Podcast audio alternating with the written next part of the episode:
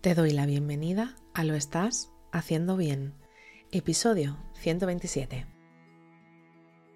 Hola, soy María Moreno, soy psicóloga perinatal y este es un programa donde hablamos sobre todo lo relacionado con la búsqueda del embarazo, embarazo, parto, posparto, crianza y duelo perinatal. Tu espacio donde aprender y crecer juntas, pero sobre todo recordarnos que lo estamos haciendo bien. Como ya sabes, en María Moreno Perinatal estoy a tu disposición para trabajar juntas las herramientas que necesites, desde tu búsqueda del embarazo hasta la crianza. Además, si has sufrido una pérdida, no estás sola. Estoy aquí para ayudarte a avanzar desde ese sufrimiento hacia el agradecido recuerdo. Hoy es martes 4 de octubre de 2022 y vamos a hablar sobre la superfertilización. La semana pasada hablábamos sobre la superfetación, donde hablábamos sobre que era posible quedarte embarazada estando embarazada y que suele ocurrir debido a fallos en la estimulación de los folículos y que podrás quedarte embarazada con una misma eyaculación en dos momentos diferentes gracias a la larga vida de los espermatozoides en el útero. O incluso puedes quedarte embarazada en dos ciclos diferentes. Pero hoy vamos a hablar de algo igual pero distinto, tan distinto que te puedes quedar embarazada de dos hombres diferentes en el mismo ciclo.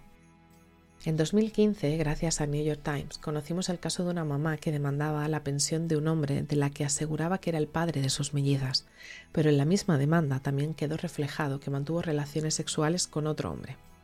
El juez ordenó que se le realizaran una prueba de ADN a las mellizas y lo que encontró no dejó indiferente a nadie.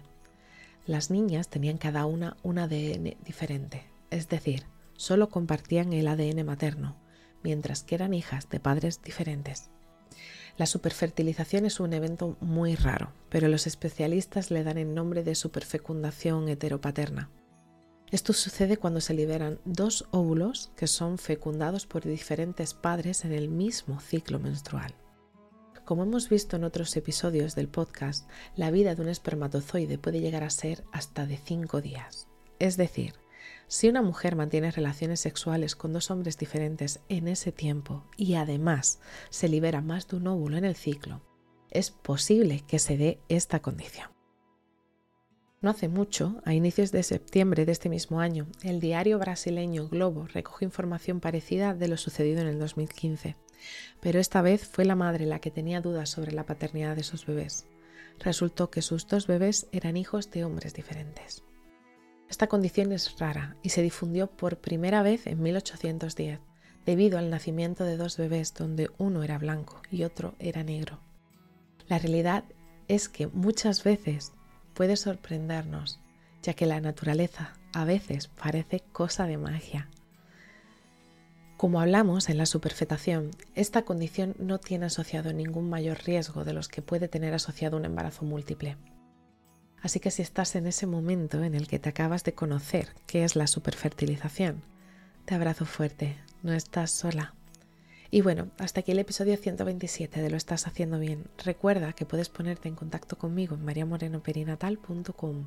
Gracias por estar ahí, por estar al otro lado.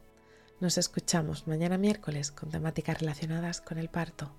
Y recuerda, lo estás haciendo bien.